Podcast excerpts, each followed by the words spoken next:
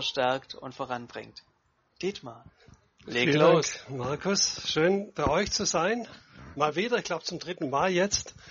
Und jetzt auch hier äh, im Freien ist auch was Besonderes. Ich habe, ähm, ähm, ich weiß nicht, wann ich mich, wann ich zum letzten Mal im Freien gepredigt hatte, war sehr, sehr lange her.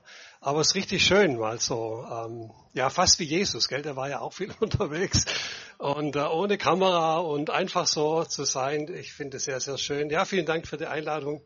Wir treffen uns ja öfters dort auf dem Gelände vom TSE. Markus ist ja auch ab und zu dort. Ich ähm, habe meine Predigt hier auf Papier. Ich bin noch ein bisschen analog unterwegs, nicht ganz so digital wie der ein und andere. Also ähm, wenn der Wind die Predigt wegweht, dann spreche ich aus dem Herzen. Das ist dann einfach, ja.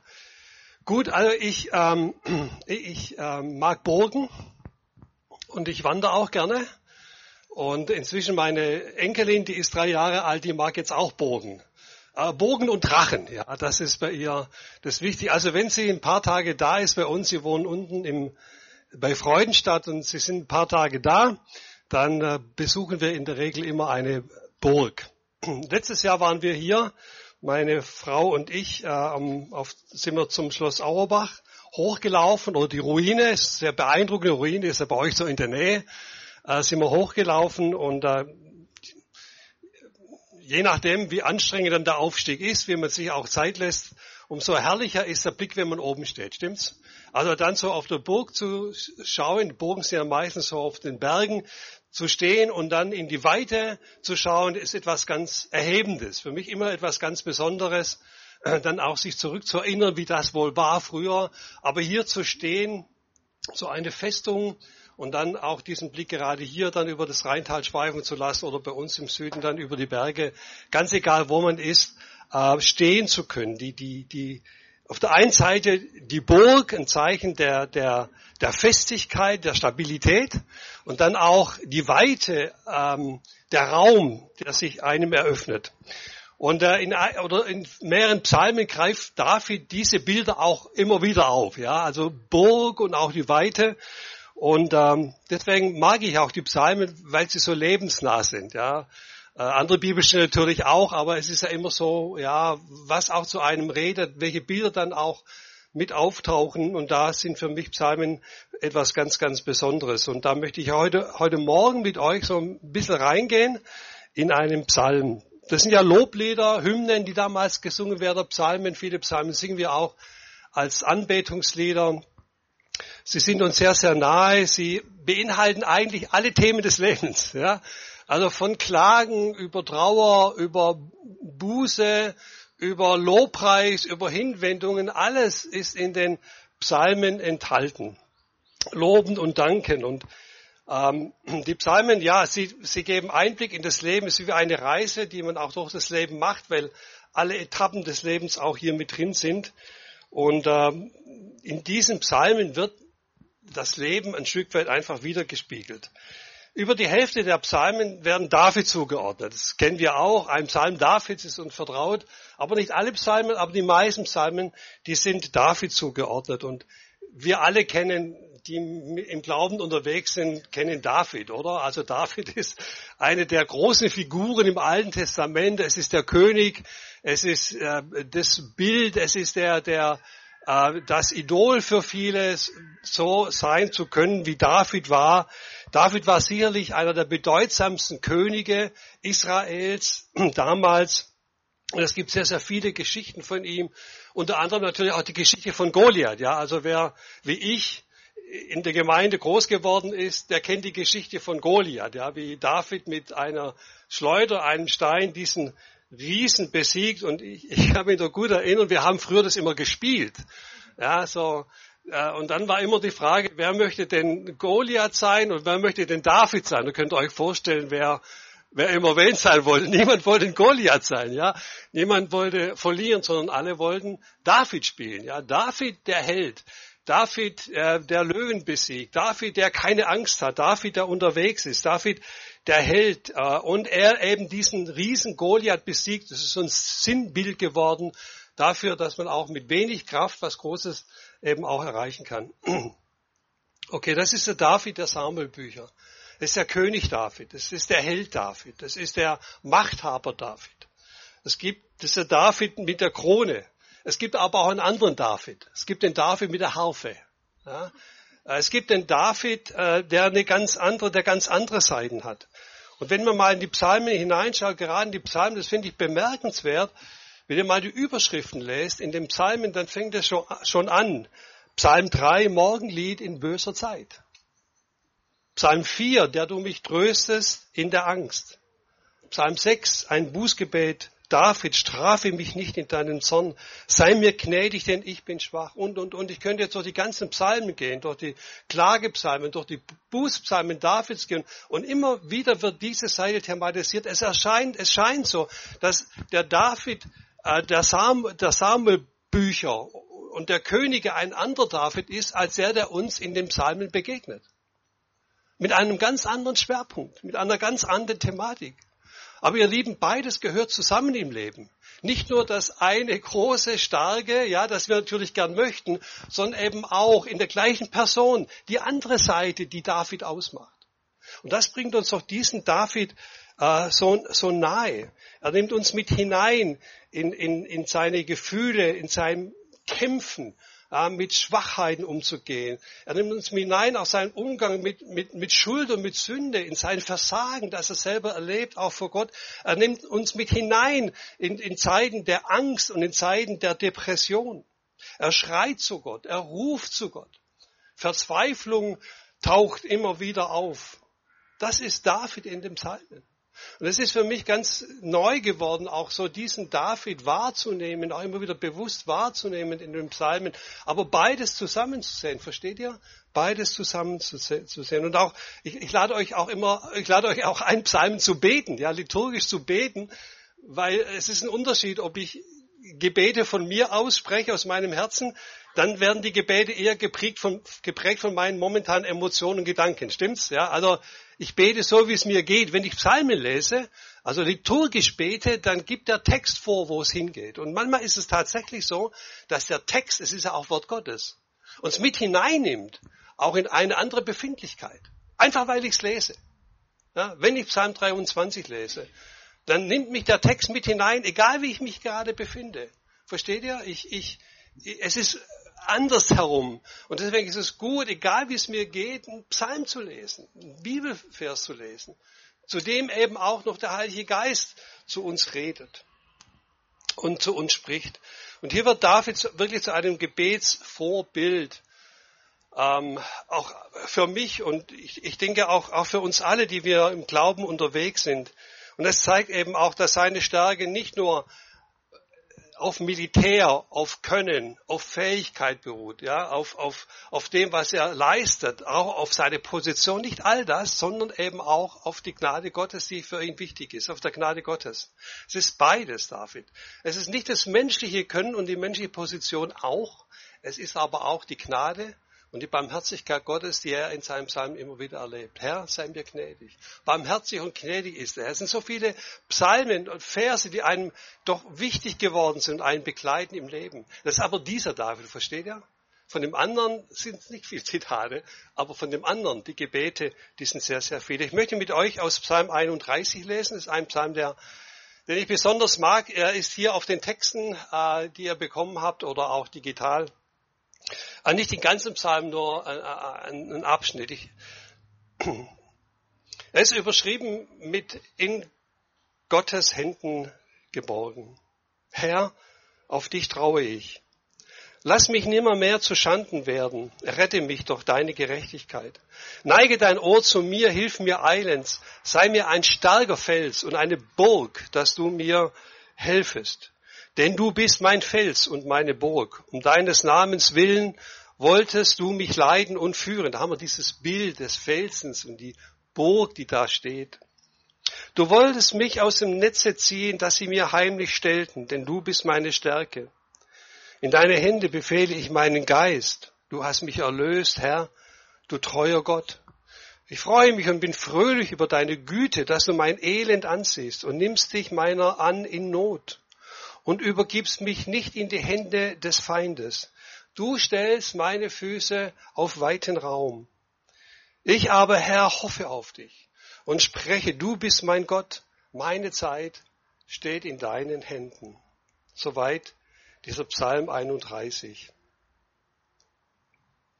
Und einige Aspekte dieses Psalmes, sie können wirklich zu einer Grundlage des Lebens werden, damit Leben gelingen kann, mit all den Höhen und mit all den Tiefen. Das Predigtthema heißt ja auch Vertrauen auf Gott, sich auf Gott verlassen zu können. Und, und damit beginnt auch David in Vers 1. Ja, er, er steigt so ein in diesem Psalm, Herr, ich vertraue dir, neige du dein Ohr zu mir und hilf mir. Und nicht nur eben in den Phasen des Lebens, wo es gut geht, sondern eben auch in den Schwierigkeiten, in den Problemen. Auch wenn es eng wird, auch wenn der Boden nicht so stabil ist. Ich habe euch so eine Emotionskurve mitgebracht und ich habe dachte, ich mal da ein bisschen. Ähm, und äh, der Gedanke ist einfach der, dass wir oft so unser, unser Leben leben und es geht, es, es ähm, entwickelt sich und soweit hat man eventuell alles in Kraft und irgendwann kommt eine Krise und äh, die kann ganz verschieden aussehen. Ich male das hierhin mal eben mit einem Blitz und dann ist es in der Regel so, dass man durchgerüttelt wird, also dass es, dass es nach unten geht. Das habe ich euch auch hier in dieser, in dieser Kurve mitgenommen. Das könnt ihr vielleicht selber auch so mitempfinden. Da kommt irgendetwas, irgendetwas geschieht und es wird schwierig. Glaube heißt eben nicht, dass man keine Probleme hat. Und wenn man sich bekehrt mit Gott geht, dann ist es nicht so, dass wir davon bewahrt werden. Manchmal ist es so, dass Heiden oder Menschen, die ohne Glauben und mit Glauben gleich getroffen werden von irgendwelchen Ereignissen, die im Leben auftauchen. Und dann gerade hier, wenn wir so in dieser Phase sind, dann kommen auch die Fragen, warum trifft es mich, warum lässt Gott es zu? Das sind legitime Fragen, die man hat, die auch in der Bibel gestellt werden. Warum passiert mir das? Ja, warum hat Gott mich nicht bewahrt? Man bekommt irgendeine Diagnose, irgendetwas geschieht im Leben. Ich könnte euch einige Dinge erzählen aus meinem Leben. Es gibt manche Dinge, die möchte ich nicht noch einmal erleben. Versteht ihr? Trotzdem haben sie eine Bedeutung gehabt und, und, und haben etwas zu sagen gehabt. Aber es ist nicht so, dass ich, dass ich das mag. Und Probleme haben die Eigenschaft oder Krisen die Eigenschaft, dass sie nicht anklopfen und sagen, über nächste Woche kommt eine Krise, also pass mal auf. Ja, das ist nicht der Fall. Das kommt, das kommt ganz, ganz plötzlich. Das, das, ich denke, jeder kennt das. Also Krisen kommen ungefragt und manchmal Manchmal schlittert man hinein, ja, ohne dass man was dafür tut. Manchmal ist man mitschuldig und auch das spiegelt sich in den Psalmen wieder. Manche Krisen verschuldet man ein Stück weit selber durch das, was man tut. Aber manche Krisen, da, da, da kann ich gar nichts mit dafür. Die kommen einfach. Ja. Und die sind einfach da und da frage ich mich, warum denn, Herr? Und wir empfinden das auch nicht immer als gerecht. Es passiert einfach. Äh, und niemand ist frei von den Herausforderungen äh, des Lebens. Das gehört bei jedem ein Stück weit mit dazu. Und ich möchte da euch äh, nochmal mit hineinnehmen, diesen Psalm und Vers 10 bis Vers 14 lesen. Das ist so eben diese, diese Phase, wo es hier auch nach unten geht. Und ich habe euch auch hier aufgeschrieben, das sind Emotionen, die auch dazugehören, ja, wie Trauer, wie Angst, vielleicht wie Wut, wie, wie, wie Sorgen, die auftauchen. Das, das darf ich nicht wegdrücken, sondern ich, ich kann das wahrnehmen, weil das einfach eine Wahrheit ist, auch im Leben, äh, die, die mit dazugehört. Und auch hier beschreibt es David, ich lese Vers 10 bis 14, das habt ihr auch auf eurem Blatt. Da heißt es, und, und hört mal einfach damit hinein, ja, in dieses, in dieses, äh, ich vertraue dir und, und in, diesen, in dieses Thema tauchen plötzlich diese Verse auf. Denn mein Leben ist hingeschwunden in Kummer und meine Jahre in Seufzen. Meine Kraft ist verfallen durch meine Missetat und meine Gebeine sind verschmachtet. Allen meinen Bedrängern bin ich ein Spott geworden, eine Last meinen Nachbarn und ein Schrecken meinen Freunden. Die mich sehen auf der Gasse, fliehen vor mir. Ich bin vergessen im Herzen wie ein Toter. Ich bin geworden wie ein zerbrochenes Gefäß. Seine Auflistung von psychischen ähm, ähm, äh, äh, Leiden und mit Konflikten, entsprechend auch körperlichen, also somatischen Folgen, ja, das hängt oft miteinander zusammen. Und ich weiß nicht, was ihr so empfunden habt, wenn man diesen Text liest, da mitten in diesem Psalm. Äh, vielleicht sagt der eine oder andere, ja, kann ich verstehen, geht mir genauso. Ja, ich bin eben auch gerade in solch einer Situation. Oder ähm, ähm, der arme Kerl, ja, der hat ja gar keine Chance. Also wenn ich nur dann vorstelle, wenn David schreibt, meine Jahre sind vergangen in Seufzen, da denke ich, meine Zeit, ja, woanders taucht es gar nicht so auf. Ja, nicht nur jetzt ein paar Augenblicke, ja, sondern er spricht von, von, von Episoden im Leben, die er hat. Hat er noch eine Chance? Kann das überhaupt noch besser werden? Ich habe mich erinnert an ein E-Mail, das ich kürzlich bekommen habe von einer jungen Frau, die ich vor drei Jahren begleitet hatte. Ähm, äh, intensive Erfahrungen, fast traumatische Erfahrungen. Sie hat mir geschrieben nach, ja, nach ein, zwei Jahren Pause und hat ein Mail geschrieben und das hat mich wirklich zutiefst getroffen. Wie viel Leid und welche Erfahrung sie gemacht hat, ja, was für eine Tiefe da ist, auch ein Schmerz da ist, an, an Enttäuschung da ist am Leben, an, an vielen Bereichen, äh, was sie so er, erlebt hat. Und, und, und ich habe ihr zurückgeschrieben und habe unter anderem eben auch diesen Psalm erwähnt, ja, wo beides mit drinsteckt. Sie ist gläubig, sie ist unterwegs auch steht im Glauben und, und trotzdem das zu erleben und dann das zusammenzubringen. Äh, zusammenzubringen, das ist dann doch die Herausforderung. Ich habe ja geschrieben, ich hoffe, dass es, ja, sie hat dann zurückgeschrieben, sie gehen in ein anderes Land und, und, und, und, und. Und ich, ich habe ja gesagt, ich wünsche ihr wirklich Gottes Segen und auch, dass sie eine Gemeinde findet, wo sie Anschluss bekommt und die ihr Kraft geben. Angst, mir ist Angst. Angst und Traurigkeit, Depression gehören ein Stück weit zum Leben mit dazu. Ja, das kann man nicht wegdringen. Sie helfen uns auch nachzudenken, vielleicht uns zu verändern. Ähm, Angst bis zu einem gewissen Maß, auch Traurig, Traurigkeit hilft uns, Leid zu überwinden, auch Prozesse einzugehen, die notwendig sind. Und auch Angst ist eigentlich schützend, wenn es in richtiger, dosierter Form kommt. Die Frage ist halt, wenn es zu stark wird und wenn es zu groß wird wenn die Angst mich lähmt, wenn ich nicht mehr leben kann. Seine Seele ist schwach geworden, das ist Erschöpfung. Er hat keine Kraft mehr, keine Motivation mehr, seine Gedanken drehen sich im Kreise, seine Bilder sind verschmachtet, es sind Bilder, die hier auftauchen, die die Schwere des Leids eben auch ausdrücken. Mein Auge ist trübe geworden ja, es ist tatsächlich so, dass Angst die Realität verzerrt. Ja. Wenn man in einer Krise ist, neigt man dazu, die Dinge sehr eng zu sehen. Man sieht nicht mehr die, das Weite. Versteht ihr? Man hört nicht mehr die Vögel zwitschern. Man sieht nicht mehr die Blumen. Man ist auf, das, auf die Krise fixiert. Das ist Angst. Angst reduziert den Blickwinkel. Angst verformt die Wahrheit. Als Jesus äh, übers Wasser den Jüngern entgegenkam, hatten sie Angst und dann haben sie gemeint, Jesus ist ein Gespenst. Angst verzerrt die Realität. Ja.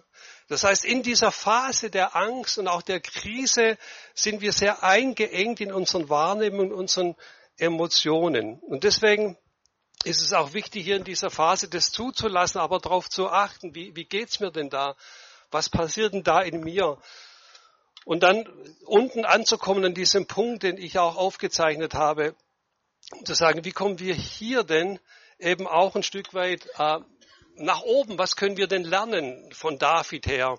Und äh, was kann uns helfen in solch einer Phase auch wieder, dass es weitergeht an diesem tiefsten Punkt des Erlebens?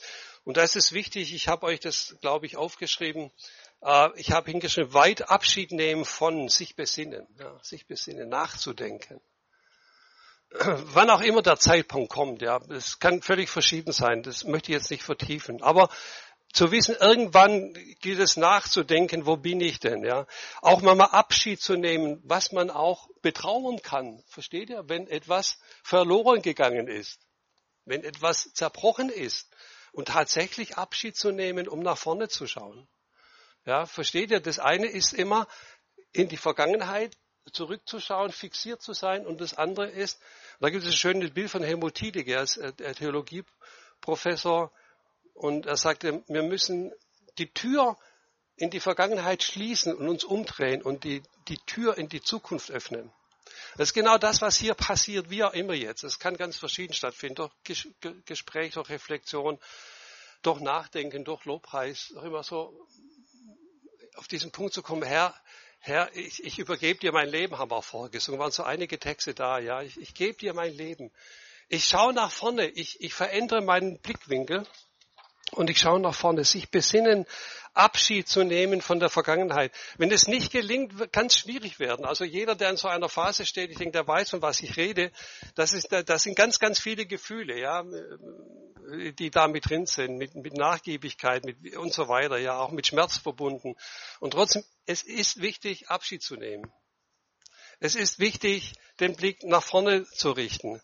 Es ist wichtig, Neues wieder ins Leben hineinzulassen. Es ist wichtig, wieder die Sonne zu sehen. Es ist wichtig, wieder die Vögel zu hören. Es ist wichtig, wieder die Blumen zu sehen. Versteht ihr?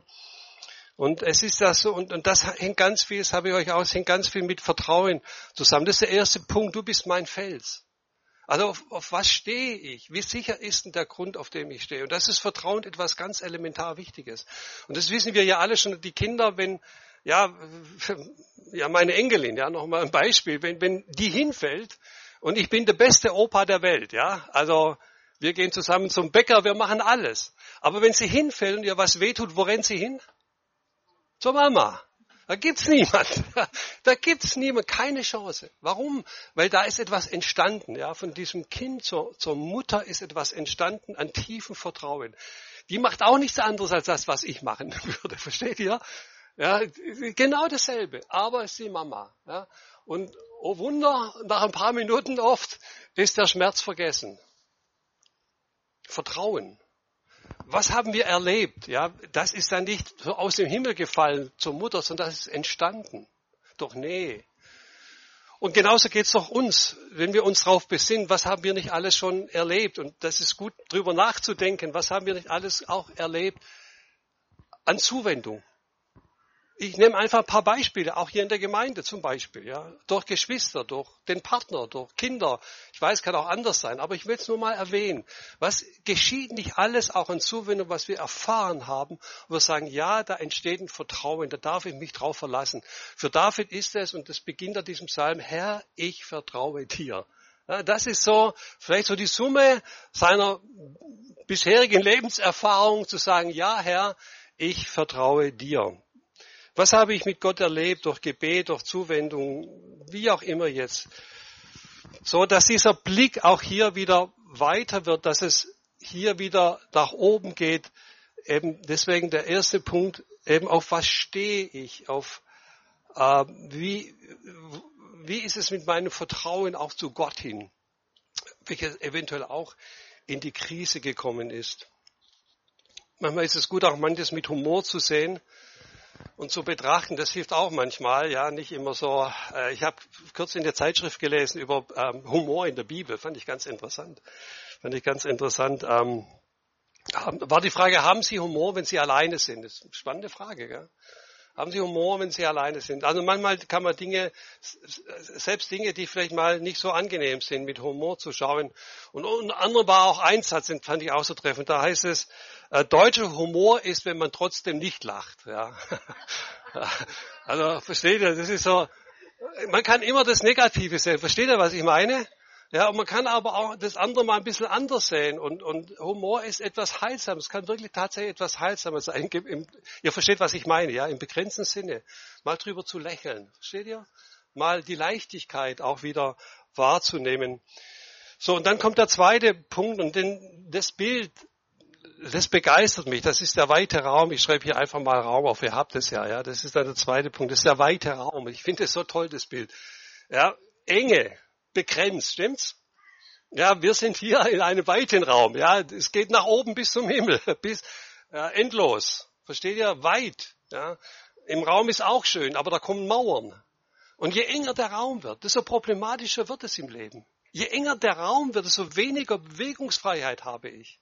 Da kann ich nicht springen, da kann ich nicht gehen. So, und deswegen finde ich so schön, in diesem, in dieser Veränderung, dieses zu sehen, der Herr stellt meine Füße auf einen weiten Raum. Nimm dieses Bild mit. Diesen weiten Raum wieder neu zu entdecken, das bedeutet Entfaltung. Wer, wer abkleidet, ich sage mal so, ein, ein negatives um sich kreisen, versteht ihr? Der erlebt den weiten Raum nicht mehr erlebt den weiten Raum nicht mehr. Und deswegen ist das Bild hier so schön, Das ist wie Durchatmen. In Hiob, Hiob heißt es, so reißt er dich aus dem Rachen der Angst. Angst wieder die einengt, ja. Interessant. Reißt er dich aus dem Rachen der Angst in einen weiten Raum. Auch er gebraucht dieses Bild. Es ist immer, immer enge Weite. Versteht ihr? Enge Weite. Ja, er, und die Weite ist etwas, was durchatmen lässt, ja, wo man auf dem Berg steht und die Weite sieht, ja, dieses Augen zumachen und mal durchatmen können. Versteht ihr? Ja, drüber zu stehen, es geht weiter. Und das ist eine enorm wichtige Erfahrung. Und Jesus sagt in Lukas Kapitel 4, da sagt er, der Geist des Herrn ist auf mir, weil er mich gesalbt hat, den Armen frohe Botschaft zu bringen. Versteht, das ist von Enge in die Weite. Ja, ist genauso. Den Armen gute Botschaft zu, zu verkündigen. Er hat mich gesandt zu heilen, die zerbrochenen Herzen sind. Ja, zerbrochenes Herz zu heilen. Gefangenen Befreiung zu verkünden und den Blinden, dass sie wieder sehen werden, Zerschlagene in die Freiheit zu setzen und zu verkündigen das angenehme Ja des Herrn. Und er rollte die Buchrolle zusammen und gab sie dem Diener wieder und setzte sich und alle Augen in der Synagoge waren auf ihn gerichtet. Er aber fing an, ihnen zu sagen, heute ist die Schrift erfüllt vor euren Ohren. Heute geschieht es. Es sind so viele Türen, die hier drin sind. Immer wenn ich von, von uns auf die Autobahn fahre, das wirst du auch äh, sehen, da gibt es eine Türfabrik. Ja? Da gibt es eine Türfabrik. Ich finde es genial. Die haben als Motto, steht da, äh, wir verbinden Räume. Finde ich klasse. Ja? Wir verbinden Räume. Toll. Ja, das eröffnet sich etwas. Und, und das kommt mir auch hier. Da werden Räume verbunden. Da geht es wieder vorwärts. Da öffnet sich eine Tür. Und das wünsche ich jedem von euch, das kann sein, man steht mal eine Zeit lang vor einer verschlossenen Tür und man weiß nicht, wie es weitergeht. Und ich wünsche, dass diese Erfahrung gemacht wird, dass diese Tür sich öffnet. Wie auch immer, sich wieder öffnet. Und wenn es nur ein Spalt weit ist, es ist dieser weite Raum. Ja. Heute, und das darf auch heute sein, jetzt auch heute, heute Morgen hier, hier an diesem Ort. Ähm, So, auch wiederum diese Bewegungsmöglichkeit, Bewegungsräume zu haben. Und äh, ich muss da nicht viel können. Das hat jetzt nichts mit Glaubensleistung zu tun. Ich muss jetzt nicht mehr beten oder mehr Lobpreisen oder mehr Bibel lesen. Ich darf auch weiterhin meine Zweifel haben. Ich darf auch weiterhin Angst empfinden. Ich muss nicht den großen Glauben haben, wie der auch immer aussieht. Es gibt kein Glaub, Glaubometer, ja, wo man dann so in die Seele hineinschiebt und dann sagt, ah, 80 Prozent Glauben, gibt's ja gar nicht, ja. Also was ist großer Glaube? Ist auch einfach relativ. Es ist das Vertrauen in Gott hinein. Er führt mich, er nimmt mich an der Hand und, und er geht weiter, ja. Und, und das ist doch genial. Man darf das Herz vor Gott ausschütten, so wie ich bin. Und das ist das, was Tafi tut in aller Ehrlichkeit. Kann er, er kann darüber reden. Und das ist ja auch etwas, dass wir dieses nicht verheimlichen, unterdrücken und wegdrücken, versteht ihr? Sondern dass wir darüber sprechen, dass wir darüber reden, dass wir auch über Zweifel reden, über Ängste reden, dass wir uns nicht zurückziehen in die Höhle und zumachen, sondern dass wir sie öffnen. Und das empfehle ich einfach auch zu reden, zu beten, ähm, zu Gott zu kommen, mit anderen Menschen das zu tun. Und jetzt komme ich zum dritten Punkt, der ist jetzt ganz kurz. Ähm, das ist äh, hier ähm, die Zeit. Ich schreibe jetzt einfach mal Zeit hin. Also auch ein markanter Vers. Meine Zeit steht in deinen Händen. Das finde ich ähm, ja auch sehr markant. Es ist die Antwort auf das vorher beschriebene Leid. Dieser Vers kommt ja nachher, ja, nach diesem ganzen Zerbruch, Zerbruchsversen. Das bedeutet, dass hier jemand zur Ruhe gekommen ist, einen inneren Ort des Friedens zu haben, der nur ihm allein gehört. Du bist mein Fels. Mama, es ist gut, die Augen einfach zuzumachen und zu sagen, Jesus, ich bin jetzt ganz bei dir. Ja. Mit allem, was mich jetzt bewegt. Ja. Ich möchte mich öffnen. Ich möchte spüren, auch wieder stehen zu können. Ich möchte auch wieder in, in neue Räume einzutauchen und mich nicht zurückziehen, sondern zu entdecken, dass du mir hilfst und dass du bei mir bist. Und dann weiß ich auch und darf das wissen und glauben, dass meine Zeiten meine Zeit in deinen Händen ist. Und das bedeutet für mich auch Episoden des Lebens, Geschwister. Gott geht mit dir in schwierige Zeiten hinein und auch hindurch. Ja, Psalm 23, der Herr ist mein Hirte, mir wird nichts mangelt. Und auch im Tal des Todes fürchte ich kein Unglück, denn du bist bei mir. Und dieses Tal des Todes hat auch ein Ende. Barmherzigkeit werden wir begegnen und Güte und Treue versteht. Und das ist der Weg, ja, hineinzugehen. Und es wird, jeder von uns kommt hinein in solche Zeiten, wo es schwierig wird. Ja, man darf durchgehen, auch mit dem Wissen wieder vielleicht neu lernen, vielleicht in neuer Art und Weise glauben zu lernen. Vielleicht ist der Glaube ganz anders geworden, viel fester durch eine Krise. Und dann zu sehen, es darf auch wieder nach vorne gehen, auch durch die Krise hindurch. Das dunkle Tal darf überwunden werden. Äh, von Arno Pötsch, da habe ich, ähm, hab ich euch jetzt ähm,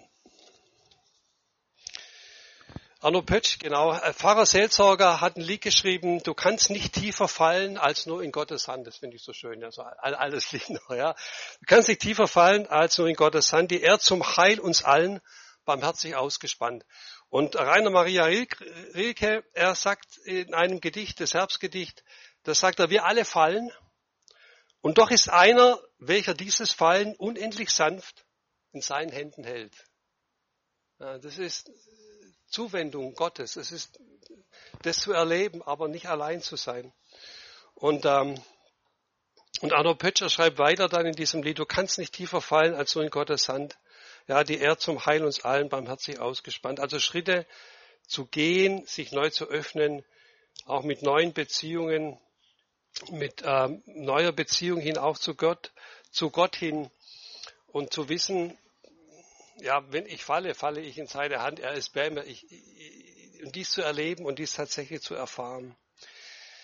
Also hier zu sehen, es kommt manchmal Dinge, die wir nicht verstehen und wo viel Fragen auftauchen. Das darf man sich Zeit nehmen, da darf man ehrlich werden vor Gott. Hier ist es dann wichtig, wieder neu sich zu besinnen, vielleicht Abschied zu nehmen, dass man nicht abkleidet, sondern dass man neu in das Leben hineingehen kann. Das ist das, was David immer wieder im Psalm Psalmen hier erwähnt und hier beschreibt. So, Amen. Ich weiß nicht, wie lange ich jetzt gepredigt habe, ob ich jetzt überzogen habe oder nicht. Ich möchte euch noch abschließend ein, ein Lied, äh, ein, Gedicht vorlesen von äh, Hans-Dieter Hüsch. Ich weiß nicht, wer ihn kennt. Kabarettist und Dichter und andere. Ja, ich äh, mag ihn. Der hat ein sehr gutes Buch geschrieben, ich stehe unter Gottes Schutz, Psalmen äh, für alle Tage. Und ich möchte abschließend noch ähm, seine Version von Psalm 92 vorlesen, okay? Dürft einfach zuhören, vielleicht Augen zumachen oder auch nicht, oder egal wie, was er gerade so empfindet. Psalm 92, alle Tage, er macht mich fröhlich. Es ist gut, sich an Gott zu klammern morgens seine Gnade erfahren, alle Tage seine Güte erleben und des Nachts in seiner Wahrheit ruhen. Er macht mich fröhlich und vertreibt mir meine Angst und meine Klagen. Mit seinen Händen ebnet er mir den Weg und begleitet mich mit seinen Gedanken.